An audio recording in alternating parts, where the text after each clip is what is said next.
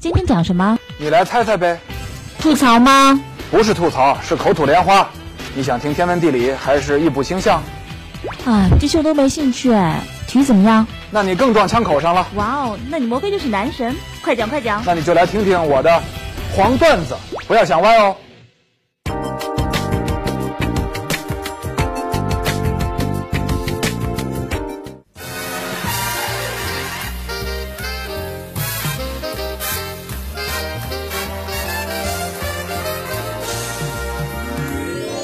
节目由哈尔滨啤酒首席冠名赞助播出。哈尔滨啤酒，尽情世界。巴西最著名的球场当然是马拉卡纳球场了，在离球场不远的这个耶稣山上，竖立着全世界最高的基督像，也是世界杯的新七大奇迹之一。这两大建筑的根基呢，是巴西人的精神世界，这是一群对足球狂热、对上帝虔诚的人。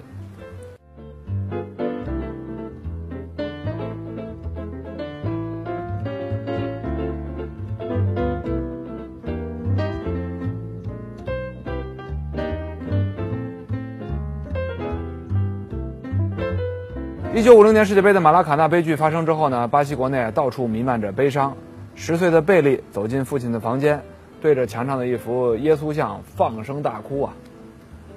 贝利后来自己参加世界杯的时候啊，倡议队友每天祷告，然后如愿夺冠。卡卡呢，则把自己在足球场上的一切成就都归功于上帝，用各种方式表达自己的虔诚。和卡卡一样。巴西的当红球星内马尔也是基督教福音派的忠实信徒。信仰也好，宗教也好，迷信也好，这事情吧，基本是呃信则灵，不信则不灵。但不管怎么说，巴西足球和宗教信仰之间啊，存在着千丝万缕的联系。今天咱们就来聊一聊发生过的一些说不清、道不明的故事。一九九八年世界杯决赛，罗纳尔多发挥失常。至于其中的原因呢，众说纷纭，已经快成千古之谜了。一位名叫埃杜的巴西神父给出了自己的观点，他认为啊，罗马里奥纵欲过度，内心被恶魔控制了。以前呢，他跟罗纳尔多是锋线搭档，而且呢，罗纳尔多年轻，心理脆弱，被传染上了，所以最后的决赛中呢，罗纳尔多表现极差。埃杜神父信的是。堪东布利教，这是一种欧洲天主教跟非洲原始崇拜混在一起的宗教。英国人贝洛斯这样介绍它的起源和特点：说从前啊，巴西是殖民地，东主国葡萄牙是天主教国家。几百年前，葡萄牙人一手拿着火枪，一手拿着圣经来到巴西，强迫黑奴和印第安土著接受自己的信仰。非洲黑奴被贩卖到南美洲的时候呢，一上岸，白人神父啊就给他们洗礼，名义上就成了基督教徒。但他们保留着自己的原始宗教，逐渐形成了一种非常简单的宗教宗教形式，混合了基督教义和原始神。这种宗教很适合当年巴西的经济和文化水平。现在至少有七千万的巴西人是堪东布利教徒。这个埃杜神父啊，可不是一般人，跟多数巴西人一样，埃杜神父喜欢足球。从1962年起，他给脑地谷俱乐部第一次做礼拜，啊，请出一个神叫佩林德拉。为球员祈祷，效果不错。从1963年到1966年，这支球队连续四年夺得州联赛冠军。脑地谷俱乐部的一些高层呢，不认可埃杜神父的法力，一些信正统天主教的董事把他赶走了。但接下来球队就开始输球了，于是呢，只好把他请回来，还许下承诺，要是1967年拿了州冠军，就给他一头牛。1967年，球队果真夺冠了。但是这帮人不认账，说好的那头牛啊，就是不给了。埃杜神父坚持自己维权，结果直到1968年决赛那天，一头阉割的牛才送到他家里。按照埃杜的看法，得是一头完整的牛，否则是污蔑神灵。1968年球队夺冠了，但是厄运很快开始了。接下来的三十年里，一共只拿了四次冠军。俱乐部呢想了很多办法，包括请来别的牧师做法，都没用。一些董事呢就建议。兑现当年给埃杜神父的承诺，送给他一头完整的牛。别说，兑现承诺之后呢，脑地谷啊，终于赢得了州联赛冠军。这头牛，你说牛不牛？巴西足坛还有一个非常有名的诅咒，就是瓦斯科达加马队的十二年魔咒。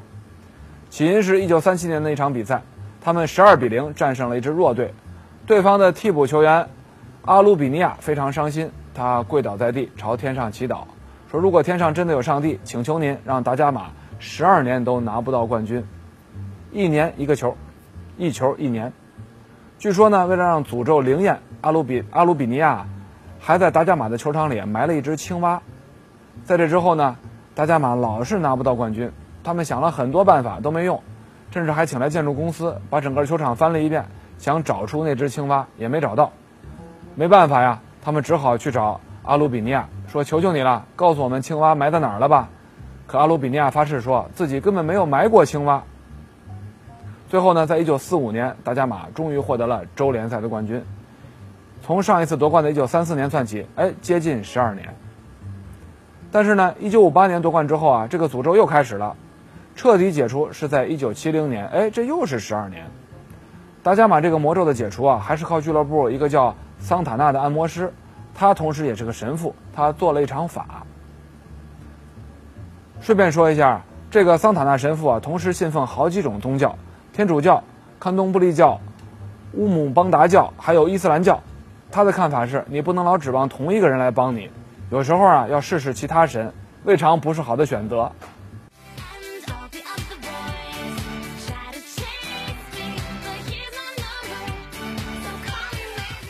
本节目由哈尔滨啤酒首席冠名赞助播出。哈尔滨啤酒，尽情世界。堪东布利教和乌姆邦达教的一种祈祷仪式叫马库巴，没有固定的规范和步骤，有五花八门的做法。把球鞋泡在水里，啊，这是为了给邪神解渴；把洗完鞋的脏水泼到对方的半场，目的无非是让本队赢球或者让对手倒霉。马库巴很早就出现在巴西足坛，而且长盛不衰。马里奥·菲奥是已故的巴西著名足球记者，马拉卡纳球场就是以他的名字命名的，正式名称叫马里奥·菲奥球场。他记录他记录了一个早年的神奇故事，说1932年啊，巴西跟乌拉圭的比赛的前一天，有一个叫奥斯卡·里奥尼的小孩，根据马库巴的仪式，把木头做的著名球星莱昂尼达斯的腿埋在了土里。第二天的比赛中，莱昂尼达斯大发神威，进了两个球。帮助巴西战胜了强大的乌拉圭队，当时乌拉圭很强啊，两年前刚夺得了第一届世界杯冠军。四天之后呢，巴西队跟乌拉圭的佩纳罗尔队交手，奥斯卡利尼奥故技重施，巴西队一比零又赢了，进球的还是利奥尼达斯。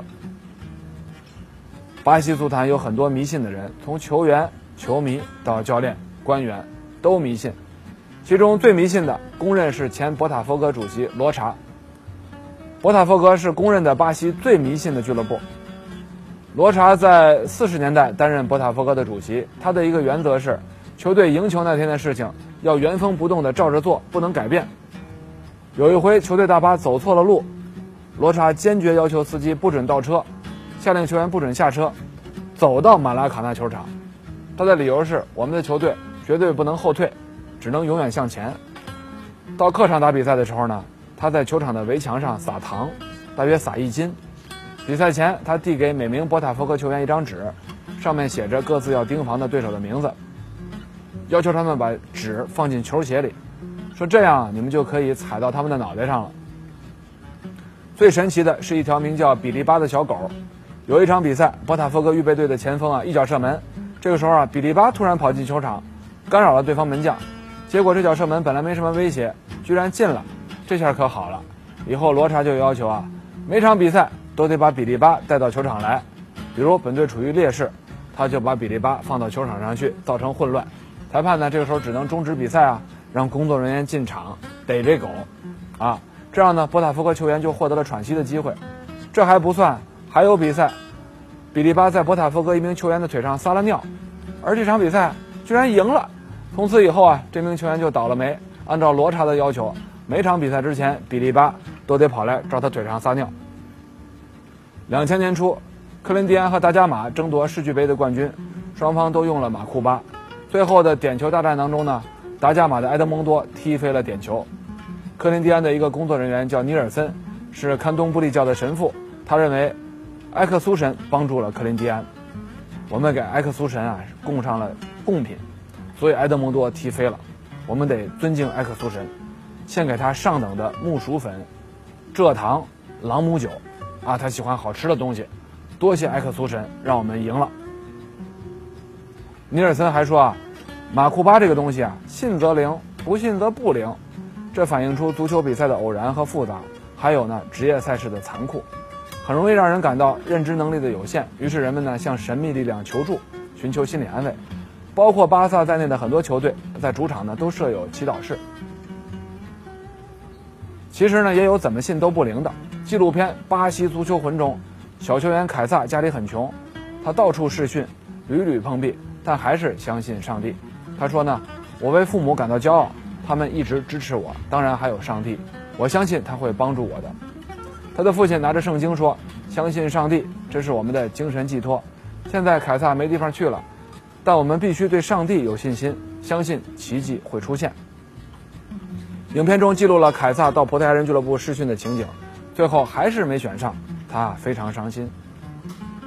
巴西人这么虔诚，教徒这么多，一个原因是啊，他们是发展中国家，穷人。缺少教育的人很多，在一些富裕的欧美国家，宗教大多是在示威。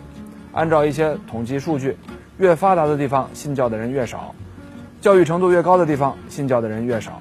有人说啊，如果将所有的无神论者赶出美国，那么美国呢将失去百分之八十五的科学家，但是只失去百分之零点零七的监狱犯人。但是对数量庞大的以凯撒为代表的巴西穷人来说，足球是为数不多的出路，宗教是为数不多的精神寄托。